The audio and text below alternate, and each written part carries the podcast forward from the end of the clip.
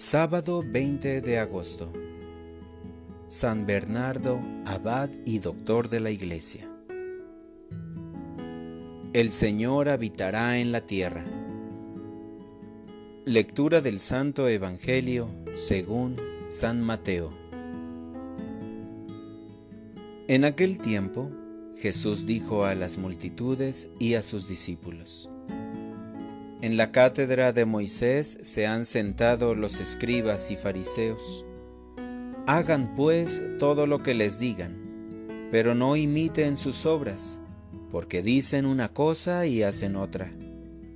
Hacen fardos muy pesados y difíciles de llevar, y los echan sobre las espaldas de los hombres, pero ellos ni con el dedo los quieren mover. Todo lo hacen para que los vea la gente. Ensanchan las filacterias y las franjas del manto. Les agrada ocupar los primeros lugares en los banquetes y los asientos de honor en las sinagogas. Les gusta que los saluden en las plazas y que la gente los llame maestros. Ustedes, en cambio, no dejen que los llamen maestros porque no tienen más que un maestro, y todos ustedes son hermanos. A ningún hombre sobre la tierra lo llamen Padre, porque el Padre de ustedes es solo el Padre Celestial. No se dejen llamar guías, porque el guía de ustedes es solamente Cristo. Que el mayor de entre ustedes sea su servidor porque el que se enaltece será humillado, y el que se humilla será enaltecido. Palabra del Señor. Oración de la mañana. Quiero vivir con rectitud para agradarte.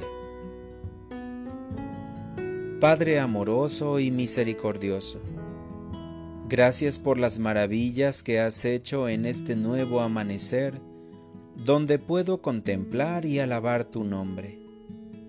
Gracias también por la palabra que me diriges hoy con toda claridad.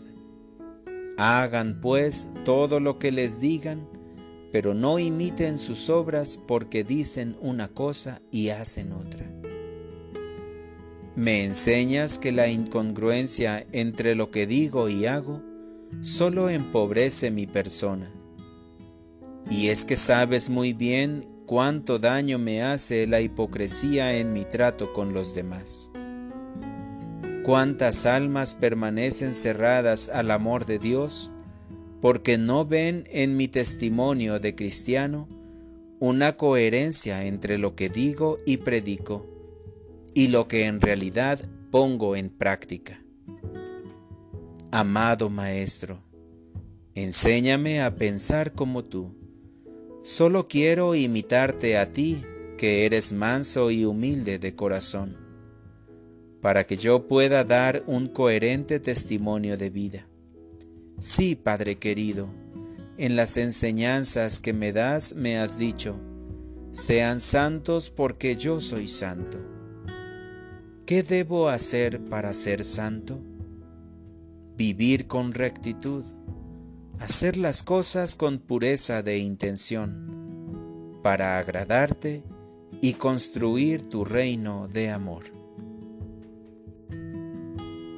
Para orientar mi vida, Padre bueno, hoy serviré a mi familia y a toda persona que lo necesite, y te lo ofreceré por todos aquellos que se han olvidado de servir queriendo ser los primeros.